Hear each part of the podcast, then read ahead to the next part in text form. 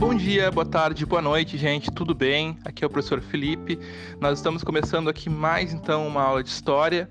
Essa aula mais focada então uh, no conteúdo de indígenas. Tá? A gente vai ver um pouco sobre uh, a cultura indígena, sobre as resistências indígenas, sobre uh, uma complexidade maior que envolve esses diversos povos. Então, vamos lá então para nossa aula de hoje.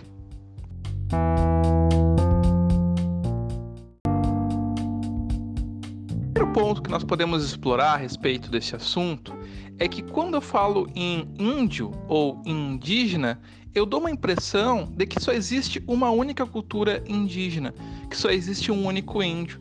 E esse é um dos primeiros preconceitos que nós precisamos quebrar enquanto brasileiros, enquanto pessoas, é, entender essa nossa ignorância. Por quê, gente? Porque na verdade existe uma diversidade muito grande de povos indígenas. É um equívoco entender que existe apenas um índio. É, então a gente tem uma visão dentro da nossa cultura, né, a nossa cultura branca, a nossa cultura aqui dita civilizada, né, dita apenas, vale ressaltar muito bem, né, e é, você tem uma visão completamente ignorante né, daquele índio no meio da mata, daquele índio uh, usando um penacho na cabeça, né, eu acho até é, chega a ser hilário quando as, fantasia, usam fantasias indígenas como se uma cultura fosse uma fantasia. E às vezes usam até equivocado, né? Usam lá um cocar que é do indígena norte-americano. Então, esse primeiro ponto nós temos que entender que, assim como existe, tu vai pegar lá na Europa, tu consegue perceber a cultura portuguesa, a cultura uh, espanhola, que na verdade tem várias culturas espanholas ali dentro, né? uh, a cultura francesa, a cultura italiana, nós também temos dentro da cultura indígena diversos povos, cada um deles com costumes diferentes. Então, se você pegar, uh, por exemplo, um indígena que vive hoje na Amazônia, né, que vive hoje em determinado ponto da Amazônia, na verdade, ele vai ter uma relação social, cultural, ele vai ter uma maneira de ser completamente diferente de um indígena que vivia aqui no Rio Grande do Sul, por exemplo os nossos índios antepassados indígenas do Rio Grande do Sul têm muito pouco a ver com os indígenas que viviam na Amazônia, por exemplo. Então, essa é primeira visão que nós temos que entender. Existe uma diversidade de indígenas.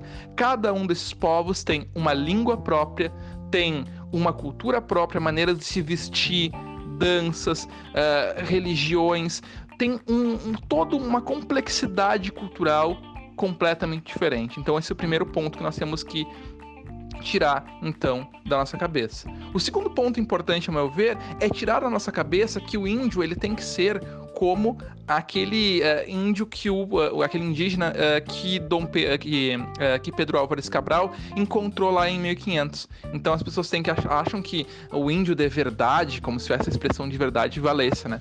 Que o índio de verdade ele tem que andar nu pela natureza, que ele tem que não pode ter nenhum resquício tecnológico, que ele não pode usar uma roupa dita do homem branco, né? Então que ele tem que andar na natureza. Gente, essa visão, ela é extremamente equivocada. Eu pergunto para vocês, né? Vocês usam aquelas camisolas que se usavam nas caravelas, por exemplo, aquelas camisas largas que se usavam nas caravelas? Vocês usam aqueles chapéus que, uh, que, se usavam à, à época, né? Para ir para, por exemplo, uma viagem, vocês vão utilizar uma carroça, um burro, né? Ou vocês vão utilizar um ônibus, vão utilizar de repente até mesmo um avião, né? Para ir para um, para um outro país, vocês vão utilizar uh, celulares em vez de cartas. Ou seja, a cultura uh, dita branca, a cultura uh, urbana, né, ela se modernizou. E a cultura indígena também se modernizou, ela também se adaptou aos novos tempos. É claro, nós vamos ter ainda um preservar muito grande da, das raízes. A cultura indígena tem muito isso, ela tem essa ideia de preservar os costumes, mas não há problema algum e é completamente natural, né, que o indígena ele busque então uh, um melhor se adaptar à sociedade moderna. Tá? Então esse ponto é muito importante. Mas para dar seguimento aqui, eu estou falando, na verdade, coisas que eu aprendi muito, né, com, uh, com livros, com internet, com vídeos, também conversando com as pessoas. E dentro dessas conversas, eu conheci uma pessoa muito especial que eu queria trazer para o podcast aqui, né, que é o Jocely Sales. Tá? O Jocely eu conheci na escola, né? Porque o Jocely é professor de história, assim como eu. É, e ele tem um domínio muito maior, obviamente, da cultura indígena. E eu trouxe ele aqui justamente para ele falar um pouco sobre a visão que ele tem sobre esses assuntos, né? É, desmistificar um pouco desses preconceitos, dar uma visão muito mais. É, pé no chão de quem está realmente vivenciando uh, uma aldeia, de quem está vivenciando a cultura indígena, de quem está defendendo realmente uh, o seu povo, de quem está realmente né, trabalhando em prol disso, né? Para quem eu não, não mencionei antes, né? O Jocely ele é professor dentro de uma aldeia, ele é caigangue, ele, ele vive na, na, na, sua tribo hoje, é, é, aqui em Santa Maria, né? Então eu queria chamar então o Jocely para isso. Jocely, para começar a nossa conversa, eu queria que tu tentasse é, responder aqui para mim, né? Qual a contribuição que os indígenas eles têm para nossa cultura brasileira, para nossa cultura gaúcha? Que preconceitos que tu acha que a gente pode desmistificar com isso, né? Por favor, se puder dar uma contribuição para a gente, Juscelie, vamos lá. Bom, se a gente pensar na cultura do Brasil, né, como os povos indígenas conseguiram participar disso tudo, ela é muito imensa, né? Mas vamos pensar um pouco mais no estado do Rio Grande do Sul, por exemplo, né? A cultura gaúcha, se a gente for pensar, ela é estruturada principalmente bastante com bastante elementos da cultura indígena, né? O próprio gaúcho, né? Vem da parte charrua, né? A erva mate, é o peão, né? O peão ele é um alimento próprio da cultura caigangue, né? O chimarrão a gente já sabe, todo mundo sabe que ele é um, uma bebida gaúcha do, dos indígenas. E, e fora a questão da própria língua, né, com várias contribuições em palavras que tem origem indígena. E ela é imensa se a gente for pensar nisso, né? A cultura indígena ela vai ser uma das primeiras que vai estruturar toda a história e a, a montar uma cultura indígena, uma cultura no Brasil, né? Se, claro, sempre se juntando com as outras culturas que vêm de fora. Na minha percepção seria bastante isso. Né? Se a gente voltar bastante, vou, vou olhar para o Rio Grande do Sul, seria basicamente isso. Agora, se a gente for olhar para o Brasil inteiro, ela é muito imensa, né? Porque cada, cada estado tem a sua visão e a sua própria contribuição nos estados aí que a gente precisaria de um bom tempo para falar sobre isso.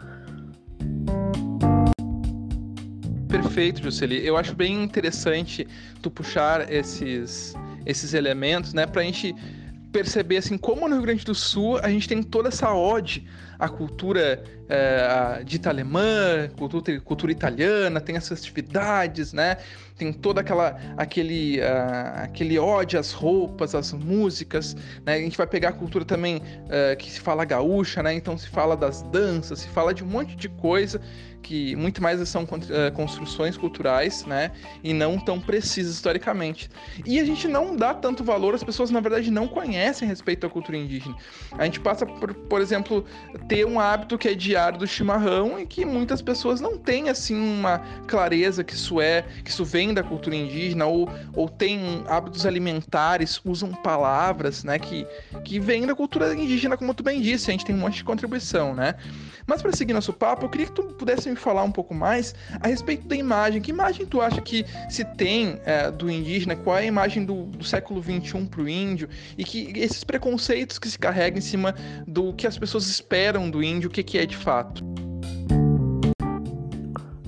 Bom, sobre a mudança da, da, da imagem que se. Eu acho que na verdade o que tem que ser mudado bastante é a imagem do índio que se é criado na cabeça das pessoas, né? Uh, para as pessoas, para ser indígena, na verdade, ele tem que estar tá lá no mato, tem que estar tá pelado e tal. E que na verdade não é, né? A gente é uma, é uma sociedade, somos povos e a cultura também vai mudando. Em contato com o homem branco, né? vamos conhecendo as roupas e ah, é essa troca aí, mas que na verdade não muda nada, né? Como por exemplo, os, os alemães que vieram da Alemanha, só, só, por falar português, eles nunca deixaram de ser alemães. Né? E o indígena também não, não mudou isso, forma de, de ser. Né? Só porque ele está de roupa, só porque ele usa tecnologia, ele não muda seu jeito de ser. Né? Ele tem tudo um, uma cultura atrás, tem uma forma, tem a sua língua indígena. Por exemplo, a gente que é caingangue, a gente fala nossa língua caingangue. A gente tem os pensamentos caingangue, tem a própria a visão da cultura caingangue, que, claro, é diferente do, do, do branco, né, do, do, português aí, mas que não deixa de ser indígena, não deixa de ser caingangue, na verdade, por exemplo. Eu acho que é mais, na verdade, é a própria imagem de que é criada, de que foi criada a imagem do indígena ali, né, que é um estereótipo aí do indígena pelado e na, na floresta. Basicamente é isso, é olhar, essa, é, é, é olhar um pouco mais do que, a, do que apenas achar que o indígena precisa estar no mato e precisa estar pelado. Né? E reconhecer que as culturas mudam e a sociedade também vai. A nossa não, não seria diferente. A nossa também mudou no decorrer do tempo. Perfeito, Jusceli. Então, assim, para encerrar o nosso papo, tem muito bacana ouvir tuas contribuições. Eu queria que tu me falasse um pouco, falasse para os nossos alunos que estão ouvindo, para os nossos ouvintes aqui, que tu falasse um pouco de como é a tua vida hoje, de como é a vida da tua aldeia hoje, como que é coletividade porque às vezes as pessoas conhecem só ah, o índio mora numa oca, né? E na verdade nem mais é assim, né? Ou o índio, né, tem lá a figura do cacique, né, que é o líder, o pajé, que é o líder espiritual, e sabe-se apenas disso. Então, se tu pudesse dar uma, uma fala pra gente como é que é a organização de uma aldeia hoje, como que é a vida hoje, tu pudesse falar para nossos alunos é, como que é a organização de vocês, né? Porque isso eu acho que pode trazer uma contribuição muito grande para o entendimento de como, como que é a vida do indígena hoje no Brasil. Bom, para falar na questão da própria aldeia, né, se a gente for observar, ela é bastante, podemos caracterizar bastante pela própria língua, né, de como que a gente se, se que a gente, que a gente conversa um com o outro, na verdade seria língua, e basicamente o que a gente pensa sobre o mundo, né, aqui dentro, como que a gente é, como que a gente se organiza, que basicamente é uma comunidade, né, a gente tudo que a gente discute, o de o que é feito um acordo, todo mundo tá ali, né? É uma coletividade que existe, né? Não, ninguém faz nada sem comunicar a todos. E assim a gente vem, vem sendo dentro da comunidade indígena na aldeia, né? Onde todo mundo precisa dialogar um com o outro, né?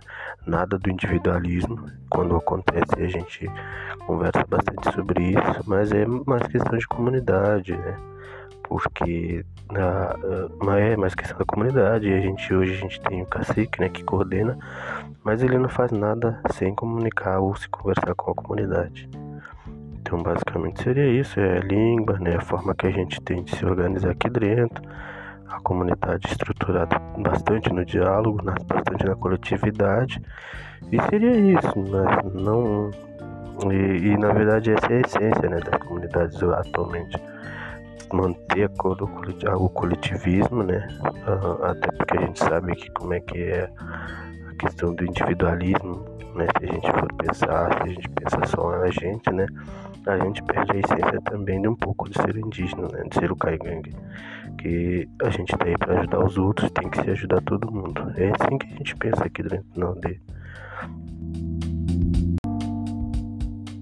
Muito legal isso, né? Então a gente ter essa, esses ensinamentos de que de como a gente tem que aprender, na verdade, né? Como a gente tem que perceber que essa coletividade, essa educação, essa vida muito mais em prol do coletivo é uma coisa que nós precisamos, na verdade, aprender com os indígenas. A gente vive numa sociedade uh, ocidental, né? Uma sociedade branca, extremamente individualizada, extremamente, né? Egoísta e a gente tem muito para aprender, sem dúvida alguma, uh, com os indígenas. Eu, eu fico realmente agradecido pelas tuas palavras, Luceli, por ter nos ensinado tanto aqui. Espero que os alunos tenham aprendido, né? E quem sabe a gente marca um outro papo ainda sobre outros assuntos no futuro. Muito obrigado mesmo, tá, gente?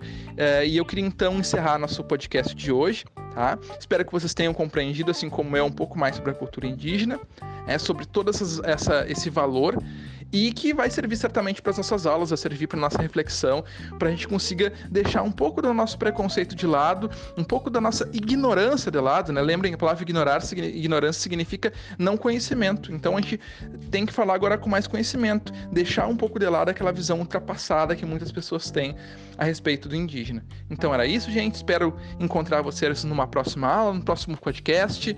É, recomendem aos colegas, recomendem aos amigos e até mais.